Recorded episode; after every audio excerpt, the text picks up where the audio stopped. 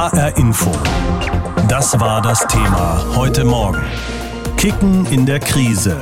Die Bundesliga startet wieder. Mit Bayern gegen Schalke, mit einem Klassiker geht's heute Abend wieder los in der Fußball-Bundesliga. Kicken in Corona-Zeiten, das ist unser Thema heute Morgen. Und da Corona so vieles durcheinandergewirbelt hat, gucken wir mal auf die Auswirkungen. Mathis Hohm aus der Sportredaktion. Wird Corona denn auch die Tabelle entscheidend durchwirbeln? Entscheidend im Sinne von, gibt es einen neuen deutschen Meister? Boah, also ich glaube ehrlicherweise eher nicht. Hätte aber nichts dagegen, wenn der deutsche Meister 2021 mal nicht Bayern München heißt. Äh, oder anders gesagt, wenn es bis zum 34. Spieltag spannend bleibt, dürfte es wegen mir dann am Ende auch die Bayern sein, die gewinnen. Also das Wichtigste, wonach ja alle so ein bisschen lechzen, ist Spannung. Und ich glaube, sogar die könnten wir in dieser Saison mal wieder so richtig bekommen. Denn die Bayern haben ja lange gespielt. Wegen Champions League haben da ja das Triple geholt und der Kader ist schon ein bisschen ausgedünnt. Thiago wird ja noch gehen, das wissen wir mittlerweile nach Liverpool. Perisic ist weg, Martinez wird alle Voraussicht nach noch gehen und die München haben ein knüppelhartes Programm. Im Schnitt waren das dann alle viereinhalb Tage ein Spiel ab heute Abend bis zum Winter. Wenn man die Länderspiele sogar noch mit einberechnet, auf denen ja viele unterwegs sind bei den Bayern, weil sie viele Nationalspiele haben, wären es gut alle drei Tage ein Spiel ab heute. Das ist für Fußballverhältnisse schon relativ ordentlich. Hm, also selbst wenn die Bayern schwächeln, dann müssen ja aber auch andere da sein, die ja. das dann ausnutzen können. Ja. Wer denn zum Beispiel? Und das ist das ganz große Problem dieser Fußball-Bundesliga, dass oft dann, wenn die Bayern schwächeln, irgendwie gefühlt keine andere Mannschaft da ist. Ganz vorne natürlich, wer da in Frage kommt, Borussia Dortmund und RB Leipzig. Dortmund muss so ein bisschen zusehen, dass sie ihre Defensive in den Griff bekommen. Offensiv ist das ja mit Haaland, mit Sancho und Co. eine absolute Sahneoffensive, die mit den Bayern definitiv mithalten kann aber sie müssen als Team geschlossen verteidigen. Den BVB anzuschauen macht irgendwie immer 100% Spaß, aber hier und da fehlen so die letzten Prozent, die eben dann den Unterschied zu den Bayern ausmachen. Ja, und bei Leipzig bin ich mal gespannt, wie sie den Abgang von Timo Werner verkraften werden, der für die ja ein Tor nach dem anderen geschossen hat. Der spielt jetzt bei Chelsea. Leipzig war auch stark in der Champions League ich frage mich so ein bisschen, können sie das halten? In der Bundesliga haben sie letzte Saison vor allem durch viele, ja, eher kleinere Fehler auch Punkte gegen Teams aus der unteren Tabellenhälfte liegen lassen. Das ist der Unterschied dann auch wieder zu den Bayern, die einfach konstant und kontinuierlich das durchziehen, ihre Punkte einsammeln und sich am Ende freuen, dass kein anderer auch so schlau war. Also an dieser Konstanz sind Dortmund und Leipzig, da sind die einfach nicht rangekommen. Aber da entscheidet sich am Ende die Meisterschaft. Bei dem Konzert, das du gerade beschrieben hast, spielt die Eintracht nicht mit. Was geht denn für das Team von Adi Hütter? Das fällt mir im Gegensatz zur Meisterfrage wirklich schwer seriös zu sagen, wobei man ja sagen muss, okay, das ist alles so ein bisschen Glaskugel, was wir gerade machen, aber ich sag mal einstelliger Tabellenplatz. Das Gedränge nach Bayern, Dortmund, Leipzig, Leverkusen und Gladbach haben wir schon fünf zusammen, wird sehr intensiv sein, dass du dann mit Wolfsburg, mit Hertha, mit Hoffenheim, vielleicht auch wieder Freiburg schon ein dichtes Geflecht so rund um diesen sechsten Platz, der ja für Europa wieder reichen würde. Da will die Eintracht gerne wieder hin, hat Adi Hütter ja auch gesagt, der Trainer. Auf der anderen Seite ist es mal ganz gut, dass er jetzt eine Saison hat ohne Donnerstagsstress. Er kann jetzt zum ersten Mal, seit er da ist, die Mannschaft im Training auch unter der Woche mal voranbringen, statt immer nur Spielvorbereitungen zu machen. Gutes Zeichen. Kamada hat verlängert diese Woche und ich bin mal gespannt, was bis zum 5. Oktober auf dem Transfermarkt noch geht. Zum Schluss noch die schöne Rubrik Überraschung der Saison. Wen hast du da auf dem Zettel? Bielefeld, vielleicht jetzt wenig überraschend, weil bei einem Aufsteiger natürlich das Potenzial zu überraschen gegenüber den arrivierten Mannschaften höher ist. Aber der Aufsteiger hat einen ziemlich forschen Spielstil, der gefällt mir. Ich hoffe, die können das beibehalten, dann können sie den einen oder anderen Gegner definitiv überraschen. Wichtig wird's dann nur, nicht verrückt werden und das auch gegen die Großen, also Dortmund oder Bayern, aufs Verderben durchzuziehen, denn dann droht dir das Paderborn-Dilemma aus der abgelaufenen Saison. Die waren immer engagiert, immer offensiv, immer Laune äh, beim Zuschauen gemacht, aber äh, am Ende zu wenig Punkte und abgestiegen. Aber das hoffe ich im Sinne meines Tipps einfach mal nicht und sage deswegen, achtet auf Arminia Bielefeld. Kicken in der Krise. Die Bundesliga startet wieder.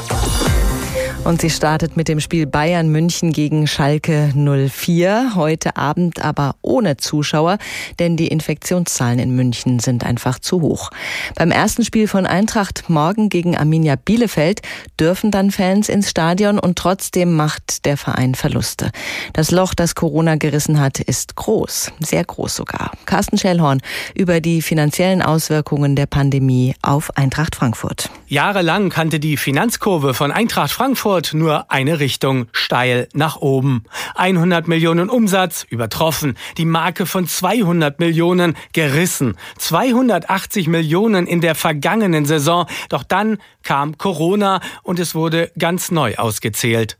Als Eintracht Sportvorstand Fredi Bobic im Juli die Umsatzprognose für die heute beginnende Saison nannte, mussten die anwesenden Journalisten dreimal nachfragen, ob sie sich nicht verhört hätten. Denn der Umsatz wird sich halbieren. Wenn wir davon ausgehen, dass die Heimspiele in der Vorrunde ohne Zuschauer stattfinden oder nur mit Teilen der Zuschauer und dann, dann in der Rückrunde mit Vollauslastung, werden wir einen Umsatz haben von 140 Millionen. Mit 6500 Zuschauern plant die Eintracht für ihr erstes Heimspiel morgen gegen Aufsteiger Bielefeld. Beim nächsten könnten schon 10.000 ins Stadion kommen, vielleicht aber auch nicht. Beim Saisoneröffnungsspiel Bayern München gegen Schalke heute Abend werden die Zuschauer wegen steigender Corona-Zahlen in München München kurzerhand wieder ausgesperrt. Doch die Gelder aus dem Ticketverkauf sind mittelfristig überlebenswichtig für die Clubs. Bleiben die Fans dauerhaft ausgesperrt, werden einige Vereine mittelfristig Insolvenz anmelden müssen. Jedes Heimspiel ohne Zuschauer kostet die Eintracht beispielsweise zweieinhalb Millionen Euro. Doch nun ist zumindest ein Teil der Zuschauer zurück im Stadion. Kostendeckend ist das nicht, sagt Eintracht-Vorstand Axel Hellmann. Das Stadion ist auch nicht günstig und wir haben natürlich auch Betriebskosten. Und es gibt eine Schwelle, die wäre bei auch einer Betreuung der Gegnerfans irgendwo zwischen 15.000 und 18.000 gewesen. Das ist natürlich etwas günstiger in der Situation, dass wir jetzt uns um Gästefans keine Gedanken machen müssen. So liegt die Kostenseite etwa bei einer Befüllung von 10.000. Wir sind also mit den 6.500 nicht kostendeckend. Alles muss neu gedacht werden, selbst die Spielerverträge. Dazu Sportvorstand Freddy Bobic. Es wird eine Pandemieklausel geben, auch in den Verträgen. Musst du machen jetzt. Hätte man nie gedacht, dass wir mal über sowas nachdenken müssen. Und es wird ein freiwilliger Gehaltsverzicht da sein. Der soll sich, das haben die Spieler auch schon öffentlich zugesagt, wie schon in der vergangenen Geisterspielrückrunde bei 20 Prozent der Spielergehälter bewegen. Was die Spielergehälter generell anbetrifft, so werden sie durch Corona insgesamt sinken. Denn viele Spieler werden kurz vor Ende der Transferperiode am 5. Oktober ohne neuen Verein dastehen. Genau das drückt die Preise. Bei all den Verlusten durch Corona könnte ein Verein wie Eintracht Frankfurt so günstiger als vor der Corona-Krise an neue Spieler kommen. Doch insgesamt wird die neue Saison, die die Fans so herbeisehnen, für Vereine wie Eintracht Frankfurt ein Verlustgeschäft. Mittlerweile dürfte allen klar sein, Corona ist eben keine kurze, düstere Episode, sondern wohl auf unbestimmbare Zeit ein Dauerzustand, mit dem sich der Fußball arrangieren muss. Zahlreiche Vereine sind durch die Corona-Pandemie in eine schwere wirtschaftliche Krise geschlittert, wie wir es gerade am Beispiel der Eintracht Frankfurt gehört haben. Das Geschäft hat sich einfach gewandelt. Das Geld sprudelt nicht mehr unbegrenzt. Der Transfermarkt ist für viele Vereine fast zum Erliegen gekommen und die Fans müssen sich längerfristig auf einen anderen Fußball einstellen einstellen. Darüber habe ich mit Professor Martin Gessmann gesprochen. Er ist Philosoph an der Hochschule für Gestaltung in Offenbach und Autor des Buches Mit Nietzsche ins Stadion. Leidenschaftlicher Fußballfan ist er auch. Ich habe Herrn Gessmann gefragt, ein weiter so kann es für den Profifußball eigentlich nicht geben. Muss sich der Fußball in Corona-Zeiten in gewisser Weise neu erfinden? Vorübergehend auf jeden Fall. Also es muss klar sein, es muss eine Möglichkeit geben, bis es wieder richtig losgeht in den Stadien, dass man da Form findet, um die Leute bei der Stange zu halten. Denn sonst äh, klafft da eine Lücke auch in jeder Biografie eines jeden, nicht wenn man da nicht ins Stadion kann. Also da muss was geschehen.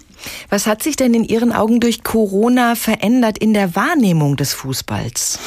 Wenn wir jetzt Fußball schauen und sehen die leeren Stadien und hören praktisch nichts, dann ist das so, wie wenn man als Spielerbeobachter mit dabei wäre. Also ganz unbeteiligt und äh, ganz nüchtern guckt man, was passiert da, aber man ist nicht mehr bei der Sache. Das Gefühl fehlt, das ist natürlich einfach gesagt, aber noch viel mehr. Es fehlt die ganze Atmosphäre und man hat nicht den Eindruck, man ist so dabei, wie man das früher war. Die Emotionen sind weg und diese Emotion steckt ja normalerweise auch an, die Begeisterung steckt an. Droht jetzt sowas wie ein Bedeutungsverlust? Wenn es zu lang geht, ja. Absolut. Also man muss sich vorstellen, Fußball am Fernsehen mit abgeschaltetem Ton, so ist es ja im Moment, ist ein bisschen wie Oper auf Arte. Es ist für einen Augenblick, wenn es gar nicht anders geht, dann schon so. Aber man braucht die Atmosphäre, man braucht den Stadiongeruch, man braucht auch den Lärm, das muss man schon so sagen. Und man braucht auch etwas, was unter die Haut geht. Und das fehlt im Moment vollkommen. Sie gehen mit Nietzsche ins Stadion. Jedenfalls äh, lässt das Ihr Buch vermuten. Kann Nietzsche weiterhelfen in dieser Situation?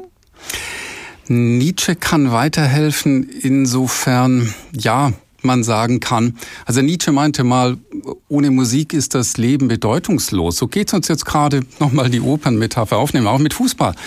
Wir merken schon, da fehlt was ganz gehörig und wir müssen gucken, auch die Vereine müssen gucken, dass sie Möglichkeiten finden, das wieder besser zu machen, dass sie vielleicht die Spieler auch in die Kneipen schicken und schauen, dass der Kontakt zu den Fans viel unmittelbarer da ist und auch wiederhergestellt wird. Mhm, da wären wir bei diesem Thema Einbindung der Fans. Die haben ja zum Teil auch wirkliche Choreografien entwickelt für das Stadion. Das fällt jetzt alles weg, das kann nicht gemacht werden. Welche neue Art von Einbindung der Fans könnten Sie sich vorstellen? Hm, das ist ein bisschen ein schwieriges Thema, weil wenn man das laufen lässt, dann verselbstständigt sich das. Also man könnte ja dran denken, was machen die großen Orchester, was macht die Oper, sie geht ins Freie. Wenn wir jetzt aber die Choreografien ins Freie verlagern, wir kennen das, dann verselbstständigt sich das irgendwann und dann haben wir sowas wie früher die Laternenumzüge, nur halt jetzt vor dem Stadion statt im Stadion. Also da wäre ich vorsichtig. Ich würde gucken, dass man die Leute einfach bei der Stange hält und vielleicht, es gibt ja schon sehr erste Formen, dass man so ein Pappkamera Kameraden ins Stadion stellt, dann könnte man denken, wenn es länger geht, dann darf jeder seinen Laptop reinstellen und damit machen. Aber viel mehr wird vermutlich nicht gehen. Das Geld sprudelt nicht mehr so wie früher im Fußball. Die Vereine haben zum Teil wirkliche Probleme. Die finanzielle Situation ist prekär. Bietet diese Lage auch eine Chance, dass dieser abgehobene Fußball der Millionäre wieder geerdet wird? Man hofft darauf. Man muss darauf hoffen. Im Moment ist ja im Gespräch auch Hitzels Hitzelsberger beim VfB hat es gesagt, dass man einen Salary Cap einführt, also dass man eine Obergrenze hat bei den Gehältern. Das wird sich nicht halten lassen. Also jeder gute Vorsatz in der Richtung ging immer schief wurde früher oder später über den Haufen geworfen. Ich glaube, da hat man wenig Chance, aber man sollte den Versuch machen, es ist wert. Jetzt können ja wieder wenigstens ein paar Fans ins Stadion, aber das ist, wie Sie ja gesagt haben, nicht dasselbe wie früher. Wie groß ist Ihre Sorge, dass Sie sich als Fußballfan bald ein neues Hobby suchen müssen? Ja, ich hoffe, ich hoffe immer noch, dass wir alle durchhalten.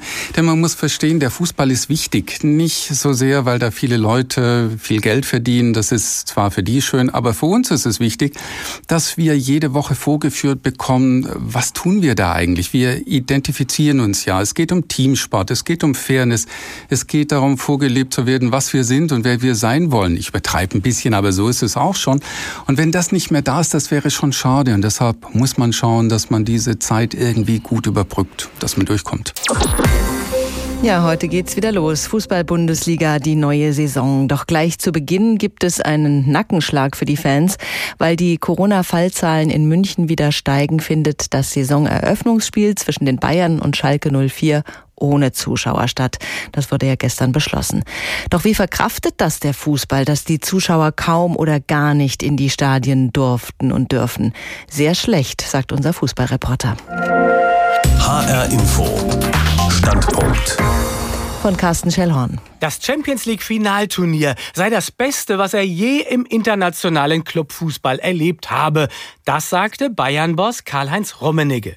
Nicht nur wegen des Bayern-Triumphes, nein, das Turnier an sich fand er perfekt. Millionen Fußballfans stöhnten daraufhin vor seelischer Pein auf. Denn das Champions League Finalturnier und die Geisterspielrückrunde der Bundesliga zeugten in Zeiten von Corona zwar von organisatorischer Brillanz, fanden aber ohne Fans statt und damit ohne echte Emotionen. Stille in den Stadien, keine Sprechchöre, keine Choreografien, keine gefühlsbeladenen Spielanalysen unter Fans im Gang der Stadiontoilette. Das kann niemals das Beste sein. Ich würde Karl-Heinz Rummenigge gerne einmal mitnehmen zu einem der wenigen öffentlichen Trainingseinheiten von Eintracht Frankfurt. 125 Fans, mehr dürfen wegen Corona nicht dabei sein. Wenn man mit diesen Fans vor Ort redet, dann blickt man in die Seele des Fußballs.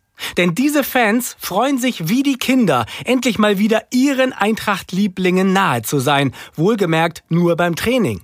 Sie schilderten mir, wie schlimm die Monate ohne Stadionbesuch für sie waren, wie sie gelitten haben.